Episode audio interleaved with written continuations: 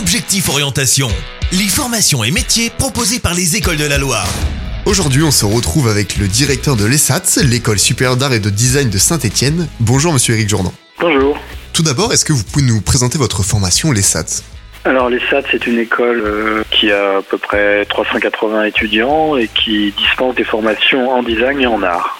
Et alors, quelles sont les formations et les cursus proposés un peu plus précisément? Il y a un premier cycle hein, qui mène à un DNA, un diplôme national d'art, qui est un diplôme qui est délivré à la fois en design et à la fois en art. Et vous avez une formation en 5 ans, un master donc, qui est un diplôme national supérieur d'expression plastique et qui est aussi délivré en design et en art. Mais à l'intérieur de l'option design, vous avez plusieurs mentions. Donc une mention design graphique, design objet, design public. À l'intérieur de l'option design, vous avez plusieurs spécialisations. Et alors, quand est-ce qu'on peut intégrer justement euh, l'école supérieure d'art et de design de Saint-Étienne? Alors on peut intégrer l'école supérieure d'art et design de Saint-Etienne après le bac, après les études secondaires, sur concours. Donc vous avez un concours qui a lieu au mois de mai. Donc vous avez deux jours d'épreuves, euh, d'épreuves plastiques, d'épreuves d'anglais et aussi euh, vous montrez un dossier de vos travaux. Donc, une fois que l'école est intégrée, à quel métier est-ce que les formations vont préparer? Alors principalement à des métiers de, de discipline artistique. Alors nous avons 70% d'étudiants en design, donc nous les formons à devenir euh, designers produits, euh,